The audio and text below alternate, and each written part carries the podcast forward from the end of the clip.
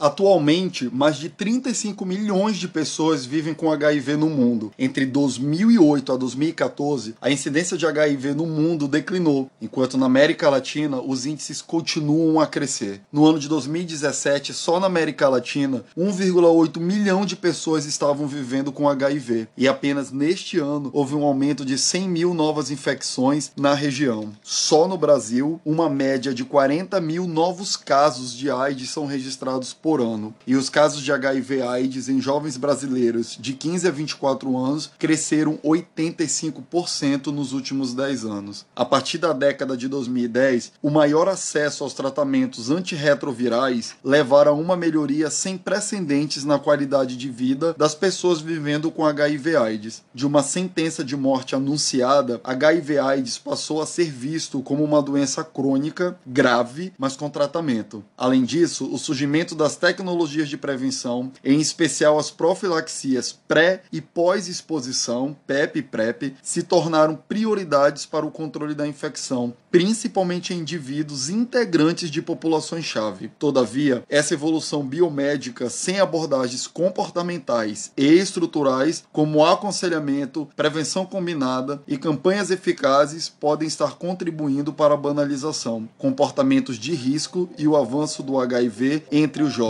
Eu sou Rodrigo Estrela e esse é o podcast A Hora do Estrela.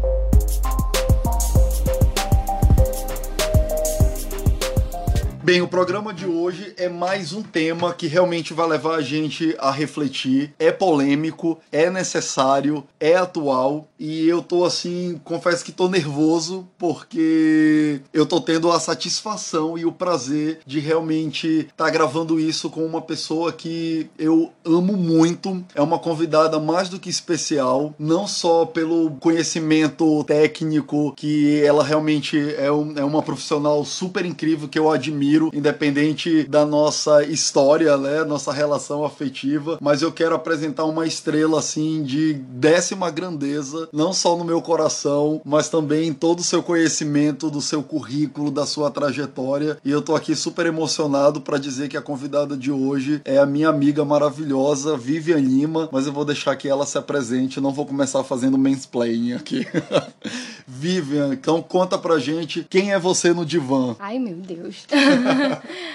é, obrigada pelo convite, Rodrigo. Para mim, se, né, se você está emocionado, imagina eu. Né, você já é, já faz o programa, já tem aí uma quilometragem. E para mim, hoje, é uma satisfação, um prazer, mas também é um desafio, né? Falar ao vivo, num lugar que não é acadêmico, né? Num lugar que não é banca, para mim é um desafio. É, é diferente do que eu tô acostumada, mas eu sei que vai ser muito bacana. Bom, eu sou psicóloga de formação, fiz mestrado em psicologia clínica na Universidade de Brasília. Inclusive, foi no mestrado que eu comecei a me, interessar por assuntos relacionados a gênero e sexualidade. Desde então, temas que tenham a ver com essas duas pautas têm me interessado bastante. Atualmente estou doutoranda é, no programa de administração da Universidade de São Paulo e a minha pesquisa que eu vou realizar para a tese de doutorado é justamente sobre o consumo de PrEP e uh, o comportamento de risco. Bacana, Vivian. Então, assim, já vamos começar. Para quem não sabe o que, que exatamente é o PrEP, conta pra gente o que, que significa esse tratamento com PrEP. Bom, PrEP é uma sigla que significa profilaxia profilaxia pré-exposição. A pré-exposição ao vírus do HIV. Na verdade, a, o PrEP, ele é uma, uma outra forma de prevenção, assim como a gente tem a, o preservativo como né, o primeiro e mais conhecido, o PrEP é uma outra forma de prevenção. E como que a gente não confunde PrEP com PEP? Então,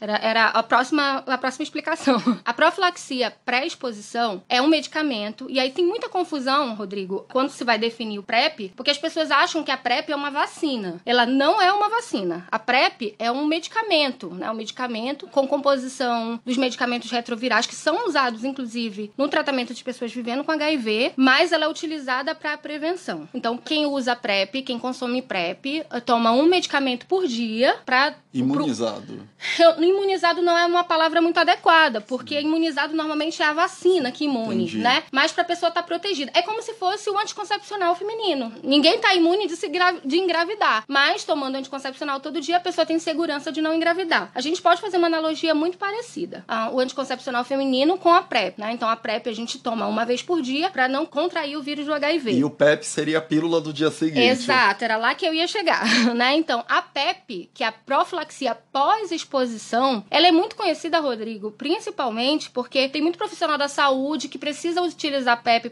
por exemplo, quando se fura com uma agulha ou entra em contato né, com o paciente sem saber a sorologia do paciente. Então, muitas pessoas já, já conhecem por conta dessa utilidade dentro da saúde e da proteção dos trabalhadores. Mas não, a PEP não é aplicada só nesses casos, viu? Então, se qualquer pessoa, qualquer um de nós que a gente tenha se exposto a sexo desprotegido ou uma outra situação, né, uso de drogas injetáveis e não tem certeza se, se o material era novo ou também não tem certeza sobre a sorologia do parceiro, enfim, pode chegar, né, nos centros de distribuição de PEP é, e aí uh, falar que você foi exposto ao vírus e por isso você quer iniciar o tratamento com profilaxia pós-exposição. Isso já é uma medicação disponibilizada pelo SUS? Já faz tempo. A PEP já é disponível no SUS daí pelo menos uns 5 anos. Principalmente em situações de violência sexual, por exemplo, que uhum. as pessoas que são vítimas de violência vão lá e tomam o que, o que a gente costuma chamar de coquetel. A gente sabe que o Brasil ele sempre ele tem um destaque né, no mundo na, nas questões relacionadas a políticas públicas para HIV e AIDS. O que, que a OMS fala em relação ao PrEP? Por exemplo, é um, é um, é um tratamento reconhecido? Se reconhece mais uma vez essa atuação do Brasil nessa disponibilização do PrEP? O Brasil é um dos países pioneiros na distribuição de PrEP, fazendo parte do sistema de saúde, né? Então, Estados Unidos, por exemplo, ah, já tem PrEP há muito mais tempo, mas o PrEP lá ele é comprado. O Brasil é um dos países pioneiros na distribuição de PrEP e isso deixa a gente num lugar confortável aí entre os países que têm se esforçado para diminuir a infecção. Pelo menos por enquanto, né? Vamos, vamos até hoje, né? Até e aí depois hoje. a gente fala do, a gente fala até onde a gente chegou. Sim. No momento a impressão que nos dá sobre as políticas de saúde para IST e AIDS é que a gente está assim, ó, parado esperando o próximo passo. A gente só não sabe se é para frente ou se é para trás. Uhum. Mas no momento a gente está meio paradinho. Mas enfim, ainda somos pioneiros na luta. Ainda não sei até quando, mas ainda somos pioneiros. Quanto à OMS, a OMS super valoriza e super estimula que os países façam a adesão da PrEP como política pública. Por quê, Rodrigo? Eu costumo brincar que a PrEP é como uma cirurgia bariátrica. Não é qualquer pessoa acima do peso que precisa de uma cirurgia bariátrica, mas tem pessoas que a indicação clínica é importante. Então, a PrEP, embora ela possa ser utilizada por qualquer pessoa, né, qualquer pessoa, hétero, homossexual, cis, trans, qualquer pessoa pode fazer o uso da PrEP, ah, como política pública a gente diz que a PrEP ela precisa ser usada por pessoas que estão na população chave. Então aí, era a minha próxima pergunta, para saber para quem é indicado a PrEP, né? Tem, tem algum perfil de usuário? Tem, tem um perfil de usuário e inclusive. Que, é, que você está chamando de população-chave. Isso. É porque antigamente, ó, Era o antigo grupo de risco. Exatamente. Antigamente, o grupo de risco era usado esse termo e aí vinha tudo que era de bom e ruim com esse termo. Sim. Então, a estigmatização das pessoas do grupo de risco ainda era maior. É como se a gente falar que gays e profissionais do sexo são grupo de risco e todos os outros não são. É o contrário. A gente chama de população-chave hoje porque é a população-chave da política. Não é que é, eles estejam sejam de fato risco, mas da política. Entendi. E aí, quando a gente, por exemplo, começa a pensar nessas populações chaves, a gente já começa a entender e a refletir assim, de que forma é que se acontece o diálogo com essas populações chaves. Então, assim, de, de que forma hoje o sistema de saúde brasileiro ele se reporta a essas populações chaves sobre o PrEP? É, é com que objetivo? Né? A gente está falando de que, olha, agora a gente tem algo que pode ajudar nessa proteção? Assim, é, é escancarado isso? Se fala abertamente. Olha, públicos, por exemplo, de homens que fazem sexo com homens, que é onde a gente tem a maior incidência ainda de, de HIV/AIDS. Então, é falado para essa população chave especificamente o PrEP? A população chave, ela inclui né, a população-chave? Homens que fazem sexo com homens, então é uma categoria ampla para não ter que definir, então que, que a gente chama. Que tipo de ori... quais as orientações dentro disso? Isso, né? para tá, ter um, tá um espectro maior, além de homens que fazem sexo com outros homens. A gente tem a categoria de trans, que é uma categoria muito vulnerável hoje, né? Inclusive, existe uma porcentagem assim significativamente maior para a população trans de contrair o, o vírus do HIV do que qualquer outra população. Muito porque está associada essa população com a própria questão da prostituição, né? Exato. Profissionais do sexo é outra categoria de população chave, então tanto garotos de programa, garotas de programa, trans que trabalham com sexo, então pessoas que trabalham, né, fazem do sexo aí seu ganha-pão. Mas, Vivian, quando a gente, por exemplo, eu tô o tempo inteiro querendo falar mana, né? Eu vou, em algum momento eu já vou pedindo perdão para que vai sair um mana aqui no meio da conversa. Quando a gente fala nessa comunicação com população-chave, a gente está falando de elementos do marketing, né? E aí, como é que é aí essa questão de você ver o sistema de saúde se apropriando de conceitos, de estratégias do marketing? Existe esse marketing? Que, como é que ele acontece pra, exatamente para acontecer? Essa comunicação, esse relacionamento com essas populações chaves? Bom, a gente está falando de públicos que, de uma certa forma, são menos assistidos em, em programas de saúde, por exemplo, normalmente. Né? A gente está falando de gays, a gente está falando de pessoas profissionais do sexo, além disso, usuários de drogas injetáveis também, que é população-chave. Pessoas com empresas, né, estão com a liberdade restrita também, são população-chaves. Então, na verdade, essas ideias de marketing, principalmente no marketing social, apesar de ser psicóloga, né, como hoje eu faço doutorado em comportamento do consumidor, então toda essa, essa discussão sobre estratégias de marketing para atingir é, comportamentos mais saudáveis, divulgar comportamentos mais saudáveis, fazer com que as pessoas tenham uma vida mais tranquila e mais saudável, fazem parte dessa linha que, né, que a gente costuma conhecer como marketing social. Em outros países, principalmente nos Estados Unidos, onde o marketing social ele é muito, muito sério, né, e muito, muito conhecido e muito desenvolvido, ah, existe uma proximidade muito grande do marketing social com as áreas da saúde. Mas no Brasil, essa coisa ainda está começando. Então, a gente sabe que tem muitas estratégias do marketing acontecendo na saúde, mas a gente costuma ouvir como educação em saúde, que é um outro conceito que é da saúde, mas que tem muita similaridade com o marketing social. Então, talvez o que esteja sendo necessário aí hoje é que a educação em saúde converse mais com o marketing social para que a gente, tanto o marketing se aproveite da saúde, quanto a saúde se aproveite das estratégias de marketing. Até porque dependendo da política do governo, você pode se apropriar desse marketing social, inclusive para disseminar, por exemplo, discursos conservadores, né? A gente vê, por exemplo, recentemente algumas campanhas relacionadas à droga, de como você percebe que o, o Estado, às vezes, ele se apropria desse canal, né, desse holofote que ele possui, é, de realmente dessa comunicação com a população, às vezes para emplacar é, um discurso em cima de uma política de saúde que seja muito mais repressora do que educadora, né? Como eu falei para ti, Rodrigo, agora a gente tá no momento de parado, né? Os dois pés em paralelo. Ah, a gente não sabe se o próximo passo vai ser para frente ou se vai ser para trás. Mas já não é, não é de 2019 que a coisa tá ruim. Então já existe uma suposição, pelo aumento do HIV, por exemplo, que esteja muito associado a um certo relaxamento mesmo das, da, né, dos, dos, próprios órgãos responsáveis por divulgar e, e, e diminuir os riscos da população ter HIV de ter relaxado. Acho que não só as pessoas, porque as pessoas são. Os jovens são acusados de terem relaxado em relação ao cuidado com HIV, mas os próprios órgãos que deviam se preocupar, talvez eles tenham relaxado também um pouco. Talvez nessa hora de construir esses discursos dentro, dentro do seu marketing social, eles também podem estar errando na forma de estar falando com a população, por exemplo, sobre PrEP. Exato.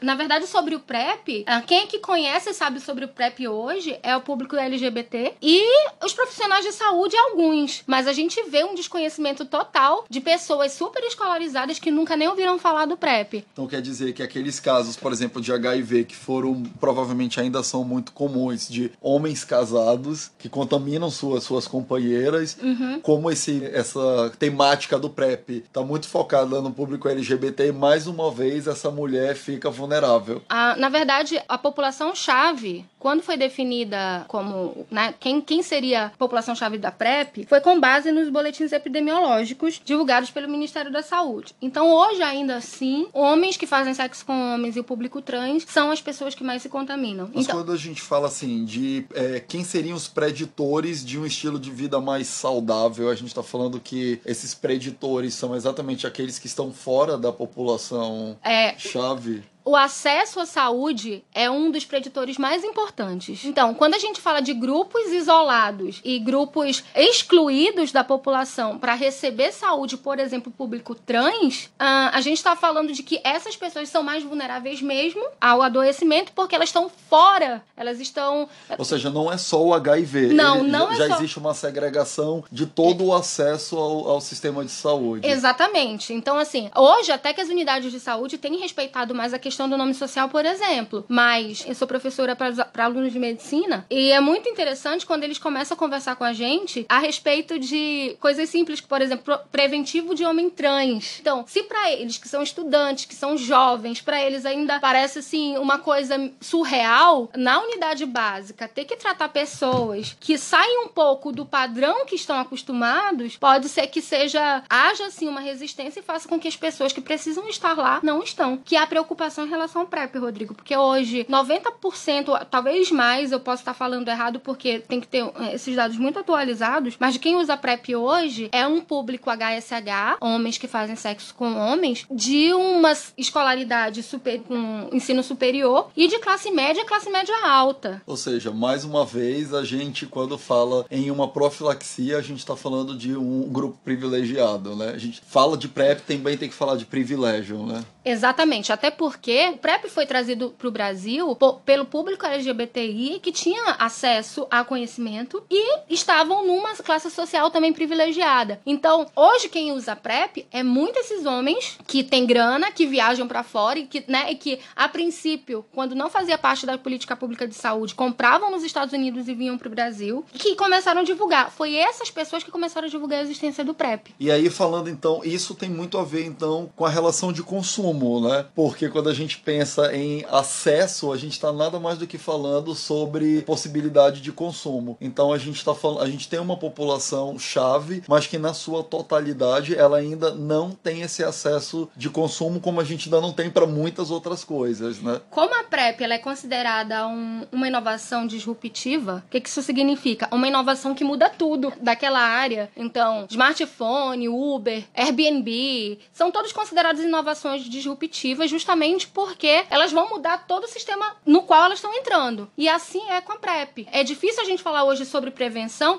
é, de HIV e AIDS, esquecendo que existe a PrEP. Ela já faz parte, ela veio como uma inovação disruptiva. Mas como qualquer outra inovação, Rodrigo, normalmente quem vai usar e quem vai ter conhecimento são pessoas privilegiadas mesmo. Então a gente falando, é, como se desse produto disruptivo, a PrEP, uhum, né, uhum. enquanto um produto de consumo. O que que a PrEP, por exemplo, impacta no comportamento sexual sexual desse grupo? Uh, muita gente que faz uso da PrEP hoje foi procurar PrEP por uma questão de segurança, de se sentir seguro para usufruir da sua sexualidade em totalidade. Então, muita gente realmente, assim, uh, não é que deixaram de usar preservativo, é que até para usufruir do seu corpo para prazer, sentia culpa, sentia medo e acabava não se entregando. Então, o que eu já ouvi de alguns entrevistados, Rodrigo, que eu perguntei, e aí, o que, que a PrEP mudou? Alguns deles disseram assim para mim: Vivian, depois que eu tomei PrEP, eu comecei a me sentir um super-homem. Me sentia assim, muito. É, até porque o HIV surgiu como a peste gay, né? Uhum. E isso eu acho que cria um estigma, né? Eu acho que o, é, eu falo como homem gay, né? Que você o tempo inteiro se sente numa constante ameaça, né? Você não, não o sexo ele sempre está acompanhado de um fantasma, né? De que sempre algum, alguma coisa de ruim vai acontecer porque você se sente parte de um, um, uma população realmente que está condenada. E eu acho que a nossa cultura, né, homofóbica reforça isso, né? É, agora a gente vai do marketing e vai pra psicanálise, Rodrigo. Porque, na verdade, quando você sente culpa de, de, usufruir da sexualidade, é, e como os gays é, sofrem muito essa repressão, né? E na história, hoje talvez tenha mudado um pouco, mas a gente pensa numa coisa mais velada. Mas, em teoria, você tá fazendo uma coisa errada. E a sua punição é adoecer. Então, por muito tempo, esse estigma de que o HIV era peste gay, né, era justamente era nessa tentativa de usar o medo, usar o horror pra fazer com que a pessoa se sentisse culpada e por isso não conseguisse usar, é, fazer uso, uso da sua sexualidade de uma forma tranquila. Inclusive já tem pesquisa, desculpa, Ró. Nada. Aí eu tô íntima chamando de Ró. É, inclusive tem uma pesquisa de um amigo meu, aqui mesmo é, em Manaus, que ele tá fazendo uma pesquisa sobre a qualidade, a qualidade sexual em pessoas vendo PrEP. E ele tá vendo que a diferença é muito grande em relação ao anterior, momento anterior que as pessoas não usavam PrEP e agora. É, e assim, nos aplicativos de pegação, isso agora virou uma descrição de perfil. Marketing. É. Então, Marketing. agora os perfis, as pessoas já dizem se elas utilizam PrEP, e isso é também uma forma. É óbvio, né? Que aí a gente vai. É é um ponto bem sensível. Eu acho que mais lá na frente a gente fala, vai falar mais sobre banalização, mas eu acho que a gente também não pode negar que a gente vai ter vários lados, né? Dessa questão da utilização do PrEP. E eu até vejo um pouco de preocupação, mas a gente pode discutir isso mais depois, porque, por exemplo, ao mesmo tempo em que a gente tem essa emancipação sexual através do PrEP, eu vejo um pouco com um pouco de preocupação. A gente sabe que a gente tem um problema bem sério, isso dá um outro programa, eu quero até fazer muito sobre isso, sobre pornografia, de como a pornografia ela dita o comportamento sexual de, de toda uma sociedade, de toda uma geração, né? E aí pensando no ponto de vista dos riscos, né, que a pornografia traz, hoje a indústria da pornografia amadora, é- ela é um- uma categoria que tem crescido muito, né? Então a gente vê muito material pornográfico amador. E Vivian é assustador, ou seja, se eu tô retratando uma situação amadora, é porque ela é real, né? E praticamente eu arrisco aqui a dizer que 90% do material que hoje eu vejo, né, de pornografia amadora é sem preservativo. Aí eu vou te fazer uma pergunta, Ró. A PrEP ela foi desenvolvida mais ou menos em 2012. Ela chegou no Brasil é, no final de 2017 para início de 2018. Ou seja, a gente é tá engatinhando ainda com PrEP. Ficou desse jeito a pornografia depois que a PrEP foi, né, veio pro mercado. Ah, Ou isso já era um comportamento padrão. É porque a gente tem a péssima mania de achar que aquilo que toma uma visibilidade na internet, ela passou a existir naquele momento. Uhum. E na verdade foi só uma janela, né, para um comportamento que já existia. Então, provavelmente, essa falta de preservativo nos, na- na- né, nos produtos ah, Amadores. amadores, eles já existiam antes da PrEP, né? E- então, assim, ultimamente, eu não tô dizendo que a PrEP tem todo mundo tomar PrEP, não é isso. Eu acabei, inclusive, de fazer uma analogia da PrEP com a bariátrica, né? Já que a, é- a bariátrica é uma situação, é um tratamento que é indicado para alguns poucos casos, não é para a maioria. A PrEP é mais ou menos assim, né? É, é mais fácil ah, você é, usar preservativo e tentar, né, colocar isso como, como um cuidado, um autocuidado, do que tomar um medicamento. Mas aí entrando mais nessa questão comportamental, aí já menos do ponto de vista do marketing e mais da, da psicologia ou psicanálise. Por que, que a gente observa esse comportamento que é quase que em alguns casos a gente vê uma possível, é, como é que eu vou dizer assim, um comportamento entre aspas suicida. Então, se eu, por exemplo, bebo, eu sei quais são os riscos que eu tenho na direção e ainda assim eu dirijo. Das drogas, enfim, ah, comportamentos realmente é, de riscos que o ser humano tem em várias situações. Então, quer dizer, a PrEP ela pode de alguma forma, porque eu acho que uma coisa que tem que desmistificar é que a PrEP ela não elimina o uso da camisinha, né? Até porque a gente vê que eh, ex- existem outras ISTs. Mas por que ah, o ser humano tem essa, essa predisposição,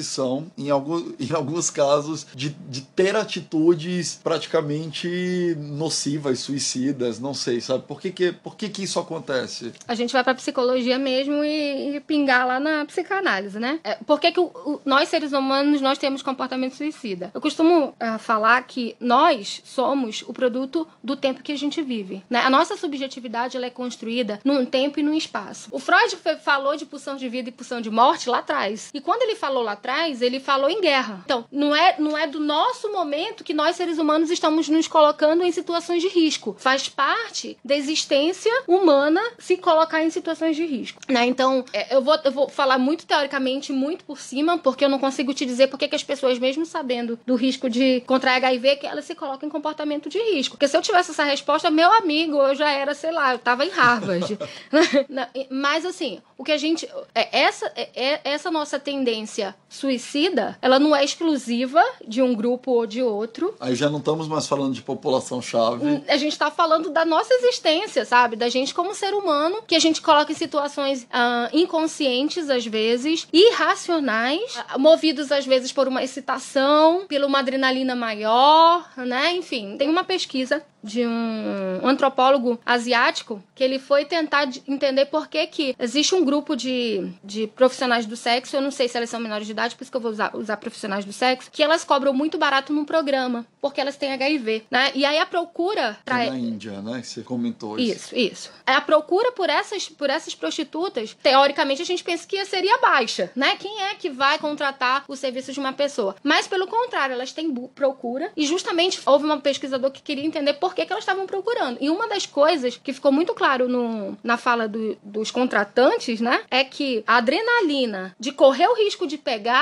HIV ainda deixava o momento ainda mais excitante. Então, ah, isso pode ser também ah, explicado a roleta russa, que a gente ouve falar, que... A fazer pega. Fazer pega, sei lá, ah, o não usar cinto de segurança, beber, ir pro volante. Circunstâncias de risco que todos nós nos colocamos. Aí uma coisa legal, assim, que é super bacana, que é, ah, mas por que, que as pessoas não usam preservativo, por exemplo? É falta de conhecimento? Não, não é falta de conhecimento. É alguma coisa que não é intelectual, Sim. que tá por trás disso e que a gente precisa entender. Mas eu não consigo te dizer o que é. A gente pode falar em fatores. A gente pode depois habilitar uma vertente aí mais espiritual, né? É, é a gente vai falar em fatores. Agora dizer assim, é isso ou é aquilo. Mas então nesse, nesse paradoxo da prevenção e da banalização, a gente também experimenta isso em algum aspecto com outras patologias? Esse, esse paradoxo, né? De de repente. Sim. Eu, às vezes eu fico imaginando o, o adesivo para parar de fumar. Você tem ali um mecanismo de prevenção, mas às vezes a questão do vício ele está associado a algo muito maior de ordem, inclusive, muito mais psicológica, né? De como parar algum vício do que. E, e aquele adesivo ele vai ser apenas um, um instrumento, ele vai mediar um processo que é muito maior, né? Então, Ró, sobre isso é interessante você falar, porque, por exemplo, tem situações de, de pesquisas que eu vi que, que os usuários de, de, de cigarro dizem assim: eu uso porque mandam não usar, né? Ainda tem, mas é. O famoso só para contrariar. É, né? Então, esse comportamento de confronto e das pessoas acharem que, ah, estão querendo me enganar, é o que explica, por exemplo, o movimento antivacina. O movimento antivacina também é uma coisa bacana que eu não vou, não vou entrar em detalhes, porque senão Nossa, a gente vai. A gente para no terraplanista e é, pronto, né? vai ficar louco. Absurdo, né? Então, o movimento antivacina, ele vem justamente, é um movimento de pessoas que são muito bem instruídas, que, mas que elas têm uma paranoia, assim, elas acham que o mundo tá querendo enganar elas, né? Que, que existe um sistema que esconde, né? E que, enfim, que só faz Os mal reptilianos, os Illuminates, né? Estão tudo por trás das vacinas. É, existe assim um complô mundial para acabar, enfim. Aí a gente vai entrar numa seara muito, muito estranha, né? Mas assim, de qualquer forma, a, a gente não pode negar uma realidade de que o uso do PrEP, ele, em algum sentido, ele pode encorajar, sim, é, grupos que, por exemplo, deixem de usar preservativo, né? Mas é quando a gente fala sobre essa banalização do uso do PrEP, o que que do ponto de vista científico, por exemplo, na sua pesquisa, o que que significa banalização? Até porque a gente precisa é, entender esse contexto para não demonizar, né? Porque assim, esse é um tema super sensível, porque ele pode ser apropriado para justificar inclusive uma série de discursos homofóbicos, né, preconceituosos. Então, assim, é, essa banalização, o que que ela significa? Para não realmente parecer que é simplesmente uma irresponsabilidade. Então, já faz um tempo, acho que de uns três anos para cá, se tem usado muito na mídia a, a banalização como um fenômeno para justificar porque que os jovens no Brasil estão contraindo HIV. E,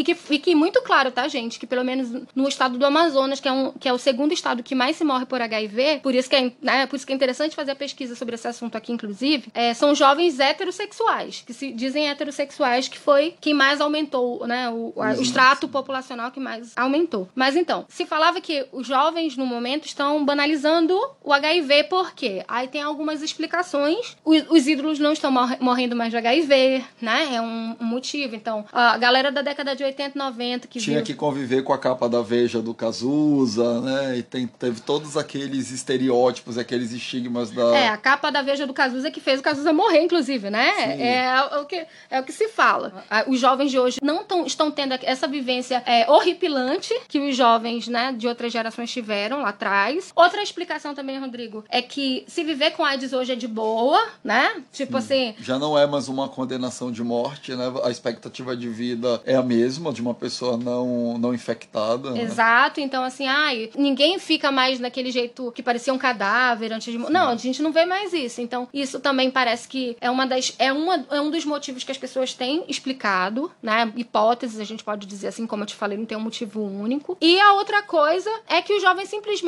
não têm medo né, não, não sentem medo. E isso sempre me incomodou. Essa, essa postura mais destemida. Mas você acha que. Não, tem... o que me incomodou, o que me incomoda não é a postura destemida dos jovens. É se dizer que os jovens têm essa postura destemida, que elas, eles não têm medo. E foi por conta dessa ideia de que os jovens banalizam porque eles não têm medo que me inquietou. Não, não é assim, não é possível. Eu quero saber se os jovens de fato não, tão, não estão com medo. Né? E, aí, e aí que surge toda a ideia da pesquisa. Uh, que eu vou realizar. Mas, por banalização, é muito importante, Rodrigo, que isso fique muito claro para todo mundo que está ouvindo a gente. Que a gente, quando, quando a gente fala de banalização no senso comum, a banalização é como se a gente tornasse uma coisa importante como sem importância, né? Como se a gente tirasse a importância de uma coisa importante. E, e a gente fizesse isso, assim, sem motivo. Ah, né? Eu banalizo porque não é importante. Ponto. Só que, dentro dos estudos. A gente faz isso com açúcar, por exemplo. Né? Sim, ótimo. Qualquer coisa de consumo, Sim. inclusive, qualquer situação que a gente que inclua comportamento, risco, comportamento e consumo, a gente pode pensar em várias situações. E aí a gente pode falar de vacina, de colete salva-vidas, do cigarro, do Cinto álcool, segurança. tudo, né? Tudo que a gente vai incluir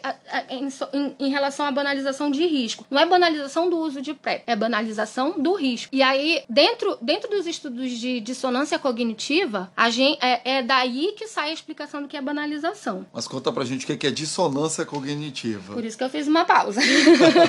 que eu sabia que a próxima pergunta era essa. Então, dissonância cognitiva é uma estratégia cognitiva, né? Uma estratégia nossa, de forma consciente e inconsciente. E tem alguns aspectos inconscientes, que eu tô tentando aqui explicar assim de uma forma menos psicologizante, tá, Rodrigo? Tô tentando. Né? Então, é, são estratégias que a gente faz na nossa mente pode dizer assim, que hum, para que a gente uh, sofra menos com assuntos importantes. Então não é que o assunto importante deixou de ser importante, é que para lidar com essa esse desconforto, um desconforto gerado, é que a gente reduz a importância. Então, por exemplo, quando a gente leva um fora, por exemplo, né?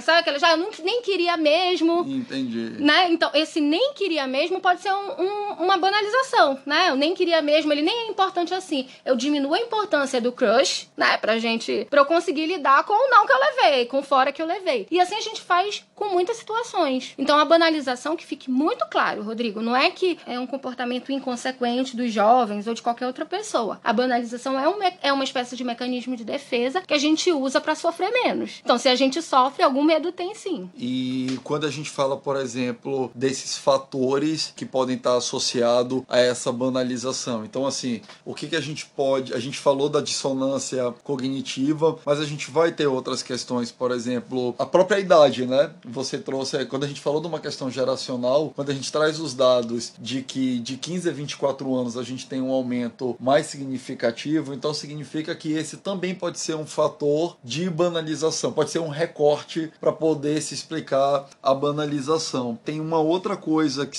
a gente tinha conversado antes que eu achei super interessante, que você falou de tendências autoafirmativas afirmativas. Uhum. Conta pra gente assim, o que que, o que, que significa isso no, dentro da banalização as, algumas situações a gente se coloca em risco pra gente mostrar pro grupo quem a gente é. Pra gente mostrar pro grupo que eu sou o poder, que eu sou macho alfa ou qualquer coisa. Então, quanto mais a pessoa tem essa necessidade de se autoafirmar, essa necessidade de, de mostrar pro outro que eu posso, que eu mando ver, isso me, me coloca numa situação de risco maior. Por exemplo, o uso de drogas é muito comum a auto, o início de uso de drogas por autoafirmação, né? Então, quanto mais, mais a pessoa propensa a ao desejo de autoafirmar, ela pode se colocar em situações de risco. E assim é também pro caso de IST. Fulano, vamos ali no, no, no, numa casa de swing, vamos ali numa. Sim. Eu não quero, eu não quero ganhar a bandeirinha de moralista, de, de cheio de pudores, então eu vou embarcar no que tiver que fazer. Uhum. E a gente sabe que é, é, muito comum, existem hoje eventos, né? De sauna. De saunas, de eventos baribacks, né? De eventos de, de não proteção e tudo mais, e de repente você se, é, realmente se deixa levar por esses contextos, né? E se expõe. Isso, exatamente. E aí, quanto mais você precisa disso, se autoafirmar, mais situações de risco possivelmente você vai se colocar. E em qualquer circunstância, tá, gente? Fique claro que isso não é exclusivo aí do assunto de ST-AIDS, né? É verdade. Agora sim, quando a gente fala, por exemplo, de valores pré-existentes, né? Ou seja, tudo conversa com algo que tem a ver com a tua história, com a tua formação. Uhum. Então a gente sabe que, por exemplo, o Brasil ele tem uma cultura muito hipócrita, né? Por exemplo, o país que mais mata LGBT é o que tem o maior número de consumo de vídeos pornôs de travestis e enfim, né? Ah, então a gente vê que, que existe um pouco dessa hipocrisia né, nessa cultura brasileira. Será que, por exemplo, isso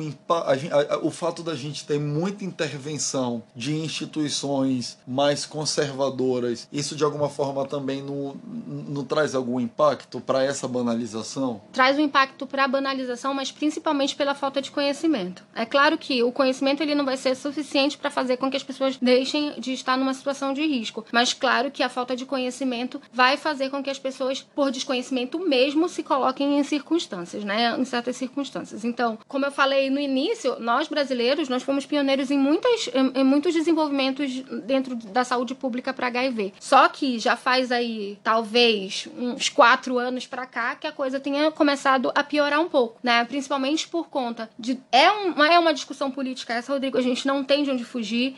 Então, a, a bancada evangélica que continua. É, crescendo, crescendo né? emplacando suas agendas, né? É, tentando colocar para debaixo do tapete uh, informações e situações que sempre existiu. Então, assim, eu fico muito preocupada com aquele, com aquele, com aquele papo assim, ai, antes não era assim, né? Ai, antigamente não era assim, gente. A demonização da educação sexual. A demonização da educação sexual, com certeza, é uma das coisas que influenciaram sim o aumento de jovens com HIV. Sem educação sexual na escola, gente, as pessoas, as pessoas sabem que não é que elas não saibam, é que elas não vão ter con condições de se proteger, elas não vão ter conhecimento para isso. Mas isso tem a ver com o que você chama na sua pesquisa de ameaça percebida? Tem tudo a ver, Rodrigo. Então, assim, né, nesse aí nesses últimos anos a gente vê poucas campanhas que tratam de sexualidade e ST e as campanhas que, que existem elas se tornaram uh, moralistas até, né? Houve um tempo que a gente via campanhas assim que falavam de sexualidade de uma forma muito tranquila e muito de boa. O que a gente vê nas últimas, inclusive a última que teve campanha de HIV foi use camisinha. Uh, esse slogan já não era usado há bastante tempo, porque use camisinha pelo, pelo modo imperativo dele, ditador, como é que você Então, é porque é uma determinação use camisinha. Quando, na verdade, as campanhas mais efetivas, elas precisam trazer as pessoas para perto e não só dizer o que elas devem fazer. Ou seja, para essa geração, por exemplo, o medo ele já não funciona tanto, essa ameaça. Então, o medo, a ameaça sem informações que tornem a pessoa competente para se proteger, ele não é suficiente. Então, vamos lá. Uh, não adianta que uma campanha diga assim, olha, tá errado, você vai morrer, você vai morrer desse jeito, você vai perder fulano.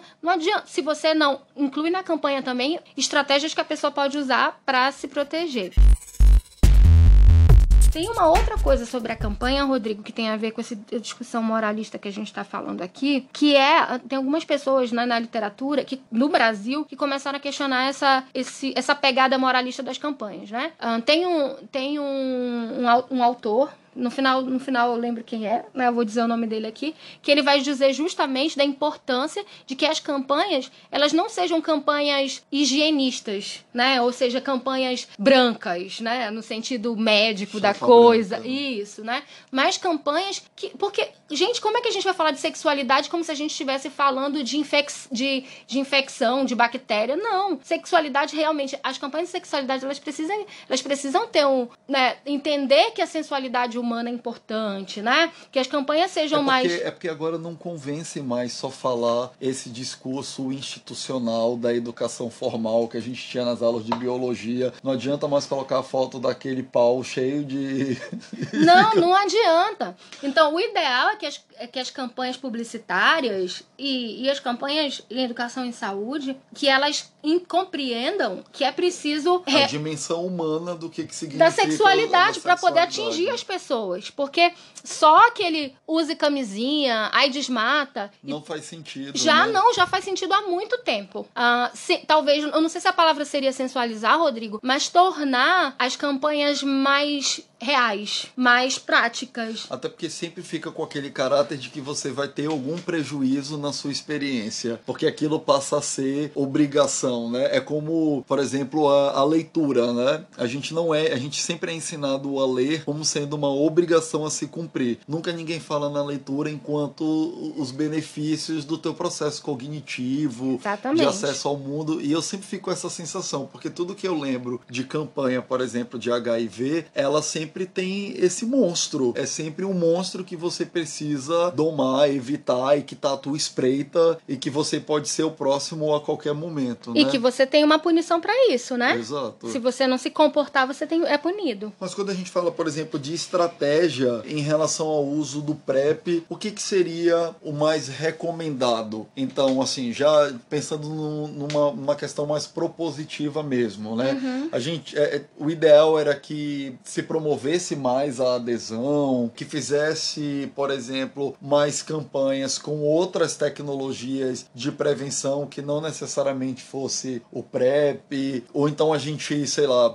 entraria mais nessa questão comportamental. O que, que seria a melhor estratégia? A melhor estratégia para combater o HIV, uh, ah, e aí não é só aqui no Brasil, tá, Ró? É uma orientação mundial, é que a prevenção ela aconteça, o que a gente chama de prevenção combinada. Então, a prevenção combinada ela envolve tanto o aspecto biomédico, os medicamentos, o preservativo, PrEP, a PEP, coisa super interessante que é muito pouco divulgado, Rodrigo, e que esse é um espaço muito bacana para divulgar, é que um, pa, é, pessoas que vivem com HIV, o HIV tá indetectável, a pessoa é intransmissível. O que que isso significa? Se uma pessoa tá no tratamento certinho, ela chegou, ela vive com HIV e ela chegou no estágio do tratamento dela que o HIV tá indetectável, ou seja, o, o carga de... viral zerada. Carga viral zerada. Se essa pessoa transar com outra, mesmo sem preservativo, e ela tiver com carga viral zerada nos últimos seis meses, ela não infecciona outra pessoa, ela não passa o HIV para outra pessoa. A gente pode dizer assim. E o próprio tratamento e garantir que as pessoas que vivem com HIV hoje estejam num, num patamar de indetectável também é uma forma de prevenção. Porque se essas pessoas estão indetectáveis, elas também não vão contaminar outras pessoas. Então, essa é uma forma biomédica de prevenção né? O PrEP, a PEP. No fundo, às vezes eu, eu tava pensando agora se a gente também não tem por trás mais um moralismo, um discurso realmente conservador para conter mais ainda a questão da liberdade sexual, né? Porque falar sobre indetectável, falar sobre PrEP, falar sobre PEP, tudo é uma forma de você realmente castrar mais uma vez, né? A... Como foi com o uso do anticoncepcional na década de 60 60, como foi com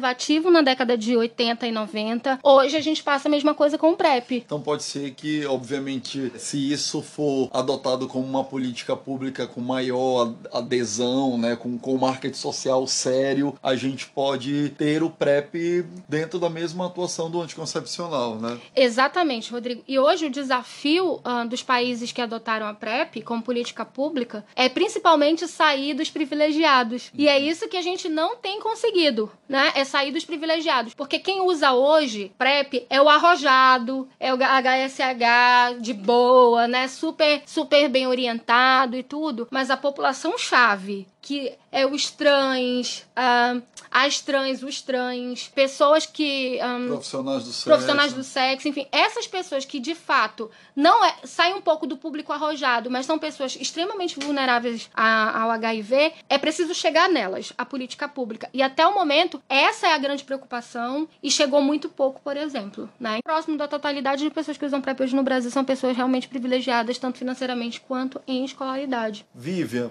agora sim, dentro da tua pesquisa, conta aqui pra gente como de que forma você pretende, por exemplo, medir essa questão da banalização. Eu lendo a tua pesquisa, eu já verifiquei que tem alguns métodos, né, de teoria da dissonância cognitiva, aquilo que você explicou antes, e até o modelo do processo paralelo estendido.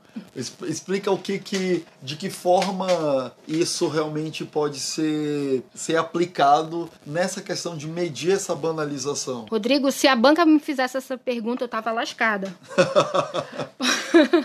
Porque um, tu, conseguiu, tu conseguiu incluir numa pergunta todos os, os, três artigos que eu preciso escrever, né? Ainda está em processo, eu preciso escrever. Mas vamos lá. Mas em linhas gerais, o que, que é medir essa banalização? Então, como eu expliquei antes, a banalização ela é vista aqui como um tipo de mecanismo de defesa que as pessoas usam para justificar um comportamento é, dissonante, ou seja, né? E aí por isso o nome, dissonante, ou seja, em que o pensamento dela é um e a realidade é outra. Então, por exemplo, você tá vendo uma campanha para você usar preservativo. E aí você não usa. Aí você tem uma discrepância da realidade e, e do seu comportamento. Então, você vai começar a procurar justificativas para que você se tranquilize com aquela decisão que você tomou naquele momento. Ah, é doador de sangue, ele é profissional da saúde, ela tem, ela tem um bebê novo, fez pré-natal. A gente vai começar a, a buscar uh, justificativas para que essa sensação ruim que fica na gente diminua. Só que tem umas situações que a gente não consegue dar justificativa. E aí a gente acaba banalizando. Sei lá, eu fui para uma sauna, transei sem camisinha. É muito difícil eu encontrar uma coisa que me deixe mais tranquila nessa situação, né? Sim. Me deixa, né? Não tem algo uma situação que vai minimizar a minha, a minha sensação ruim de culpa, inclusive. Aí o que que eu faço? Ah, não tem nada não. Tantas vezes eu já fui, o que eu tô sentindo é o mesmo que nada, né? Isso Sim. não é nada. Então eu tiro importância daquela minha sensação para que eu para que eu sofra menos. Então isso é a banalização. Então a banalização é eu tornar uma coisa importante banal. Não é que ela deixa de ser importante. Entendi. E como é que a gente vai medir isso? Então, a ideia é, é que a gente um, monte um instrumento, uma escala escala que a gente investigue alguns fatores que estão relacionados à banalização. Entre eles, otimismo exagerado. Isso nunca vai acontecer comigo. Então, quanto mais otimismo exagerado a pessoa tiver. É quase que uma, é igual a sensação de impunidade de alguns grupos políticos, né?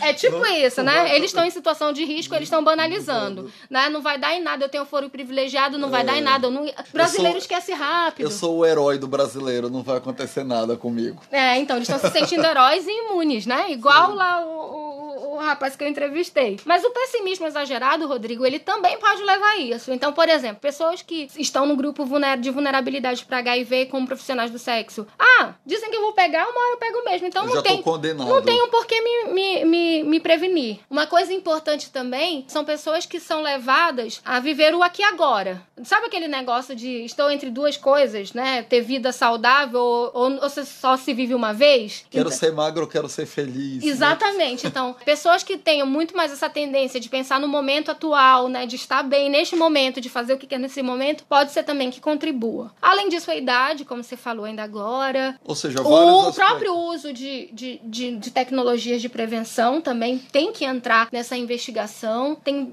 outros fatores que são importantes se investigar nesse momento. Ah, tem uma coisa muito legal que, que é o cruzamento de viver o agora idade, que é com idosos, por exemplo. Muitos idosos estão se, se infectando com, a, com ISTs, né? Das mais variadas, sífilis e tal. Aí eu fico pensando que, que esses velhinhos estão pensando, né? Que eu vou lá me preocupar com isso? Tô pra morrer, né? Então, então é, é, também tem uma, né, uma coisa de só se vive uma vez, né? E, e, eu tô no finalzinho aqui, deixa eu aproveitar. É então, assim, para terminar, a gente tem que lidar com um dado que é real. Existe um aumento do número de infectados. E para quem vai essa conta? Eu acho que a gente estava falando de prevenção combinada e não terminamos. Então, a prevenção combinada, vou voltar para poder a gente colocar na conta de quem deve. A prevenção combinada é o uso de tecnologias medicinais, biomedicinais, de preservativo, medicamentos e tratamento. Segundo, estratégias comportamentais, então aconselhamento. Gente, é importantíssimo que todo mundo um dia se submeta a um teste de HIV. Como é que foi, Rodrigo, o teu primeiro teste de HIV? Nossa, a gente fica numa tensão absurda, né? A gente lembra... E eu lembro que fazer teste de HIV,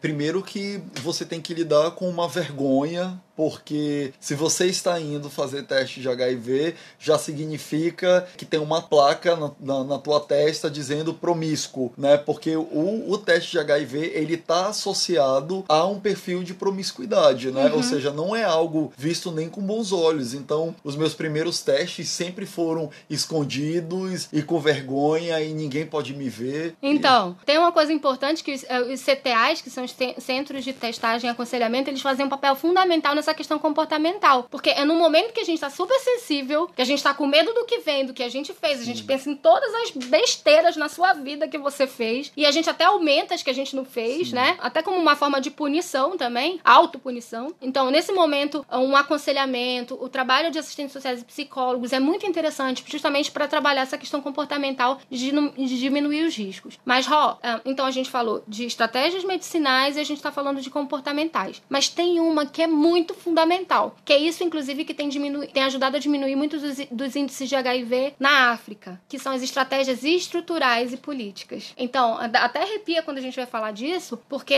assim, tem muitas pesquisas que dizem que a melhoria da, da, da escolaridade, do conhecimento de mulheres africanas, de tribos, né, e que moravam em comunidades isoladas, começou a diminuir muito quando elas começaram a estudar. A contaminação por HIV diminui no momento que elas passam a estudar, que elas têm acesso a crédito para Inclusive, na, na, tua própria pesquisa traz muito que esse efeito. Nas mulheres houve uma diminuição significativa no número de, de infectados. E talvez, e talvez não, né? Pelo que você está falando, tem tudo a ver com a emancipação da mulher, né? Então, as estratégias estruturais de combate ao HIV são elas que envolvem movimentos, política, que, que haja políticas públicas adequadas, né? Até hoje a gente só fala de anticoncepcional feminino, preservativo feminino demorou muito tempo para sair e ainda assim não foi, não se teve muita dedicação para a qualidade do preservativo feminino. Uma outra coisa importante, Rodrigo, é que as mulheres lésbicas, por exemplo, elas não têm produtos e, e, e dispositivos adequados para prevenção de HIV. Ou seja, as tecno... até o desenvolvimento de tecnologias de prevenção são para homens. São né? para homens. Então, assim, Caraca.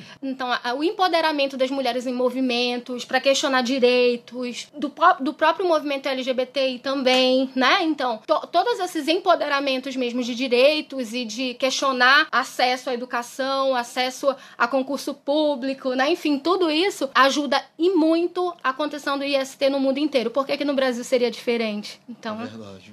Nossa, não podia terminar melhor.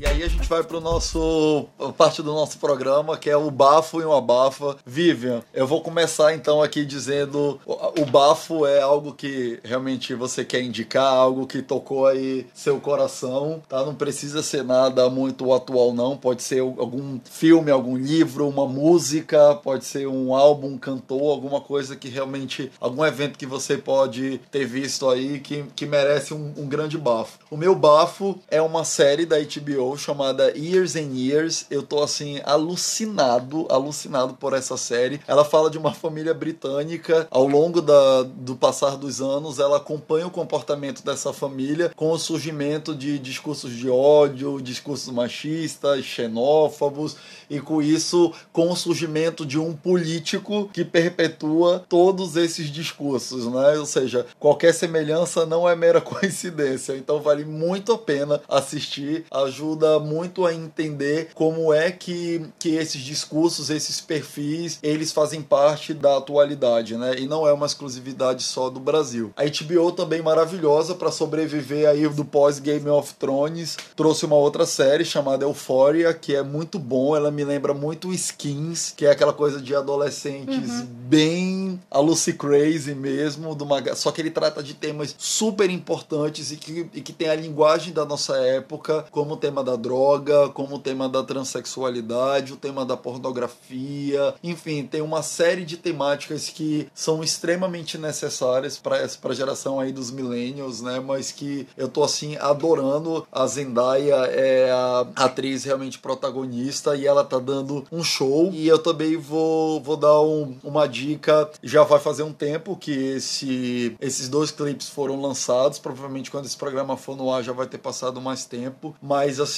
eu acho que vai, é, é um hino, é hino de uma época. Eu não tenho a menor dúvida que a música Amarelo do Emicida com a Maju e a Pablo Vittar tem uma mensagem super poderosa. Eu fiquei super emocionado quando eu vi esse clipe porque ele fala de questões que realmente são super importantes e como eu sempre gosto de recitar, tem uma frase que é muito significativa que na verdade ele trouxe da música do Belchior, Sujeito de Sorte, que diz: Tenho, é, sang tenho sangrado demais, tenho chorado para cachorro. Ano passado eu morri, mas esse ano eu não morro. E pra, acho que pra gente é muito significativo esse ano passado eu morri, mas esse ano eu não morro, né? Então fala para todas essas, principalmente para as minorias, né? Que a gente está passando por um momento super delicado. Então a gente pode ter morrido no passado, mas esse ano ninguém vai morrer não. E eu acho que também o, o lançamento aí do, do novo Rei Leão, eu ainda não assisti, mas eu acho que ele vem com uma outra proposta super diferente. Eu acho que a Beyoncé está fazendo um trabalho incrível de tornar isso muito mais uma plataforma é, de resistência, né, para falar da cultura negra, né?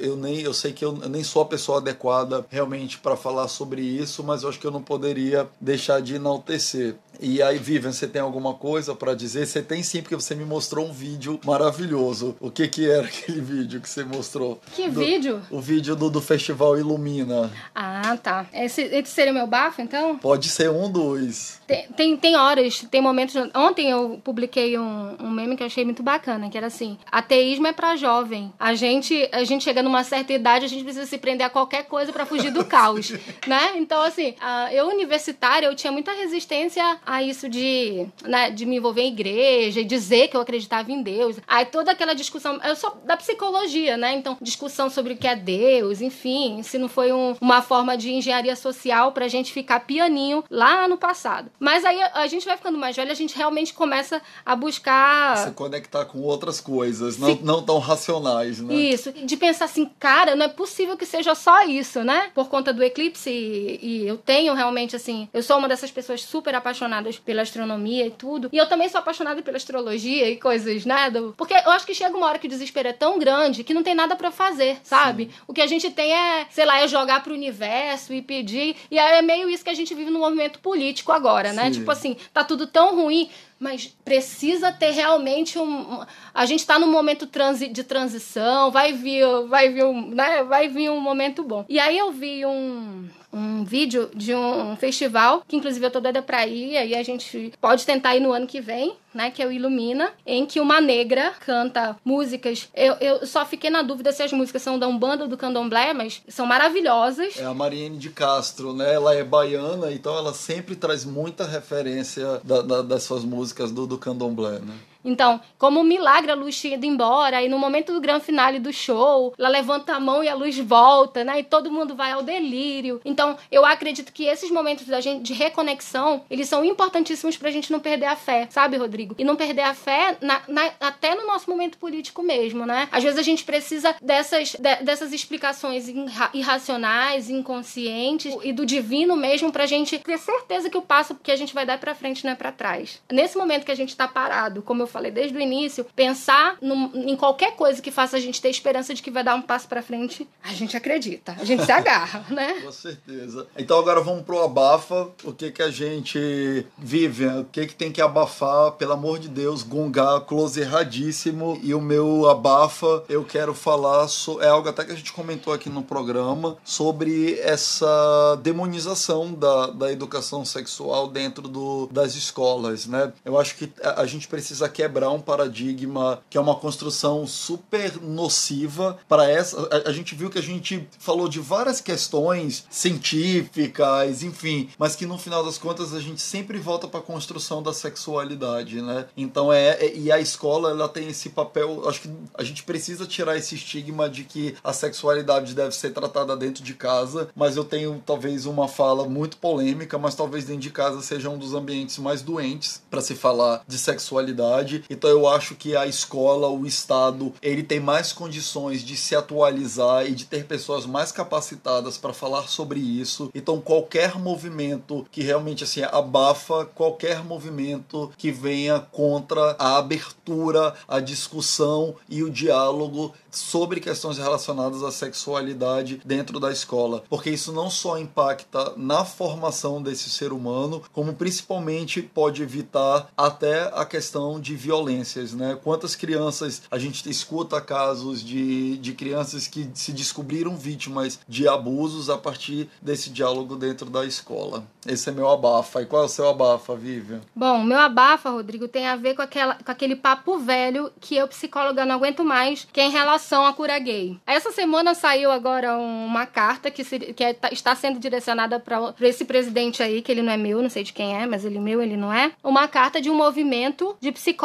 em ação, em que pede intervenção do presidente para que, pra, pela dissolução do, do Conselho de Psicologia, do Conselho Federal de Psicologia, para que esses psicólogos que queiram trabalhar com cura gay tenham total liberdade de fazer isso. Isso é, gente, isso é terrível, né? Então eu, psicóloga, me sinto extremamente ofendida, porque é, é, o que a gente está vendo é, são pessoas que são amadoras em qualquer coisa que elas fazem, querendo se meter numa ciência que é uma ciência que tem um, uma contribuição, uma importância muito grande para melhorar as desigualdades sociais, trazer saúde para a população. Quando tem uma pessoa que não entende de nada querendo mandar na minha profissão, eu fico muito chateada, né? Então, eu faço uma analogia que a cura gay é tão absurda que seria a mesma coisa que os dermatologistas aceitarem mudar a cor das pessoas, sabe? E, e as pessoas não acham que isso é sério, é sério demais. E ainda querem colocar isso no plano da liberdade, né? De escolha, como se isso fosse realmente algo é, elegível. Vivian, oh, mana, olha, eu assim, sem palavras, foi um bate-papo incrível, maravilhoso. Eu adorei de verdade mesmo. Eu espero que a gente possa ainda criar aí vários e vários temas para você, você poder voltar aqui pro programa. Eu vou falar aqui abertamente, eu te amo demais e eu tô assim super, super feliz de ter você comigo, tá bom? Ai, eu tô quase chorando, Rodrigo. Eu é que agradeço, assim. Para mim é muito desafiador estar tá aqui, como eu falei, né? A gente é acostumado. Então, gente, desculpa, né? Os jargões cientificistas, da psicologia, acadêmicos, mas uh, eu acho que nós, nós da academia, a gente tem um dever e a gente tem, a gente não tem cumprido esse dever, que é tornar esses conhecimentos mais palpáveis até para chegar o conhecimento a todo mundo e democratizar, né? Então, e como eu sempre falo, a gente também deixa aqui sempre registrado o pedido de desculpas se alguma abordagem, se alguma realmente alguma fala é, não foi a mais adequada. A intenção sempre em abrir um diálogo, em tentar acertar, em tentar é, tentar de fato trazer um pouco mais da luz, sair um pouco da caverna. E é óbvio que nesse processo é natural que se tenha alguns equívocos, né? Então, se foi o caso, fica já aqui o registro de desculpas. Então, um beijo para todo mundo e até a próxima. Você escutou A Hora do Estrela, uma produção de A Terceira Letra, edição e mixagem Renata Cioli, música Rafael Kiss.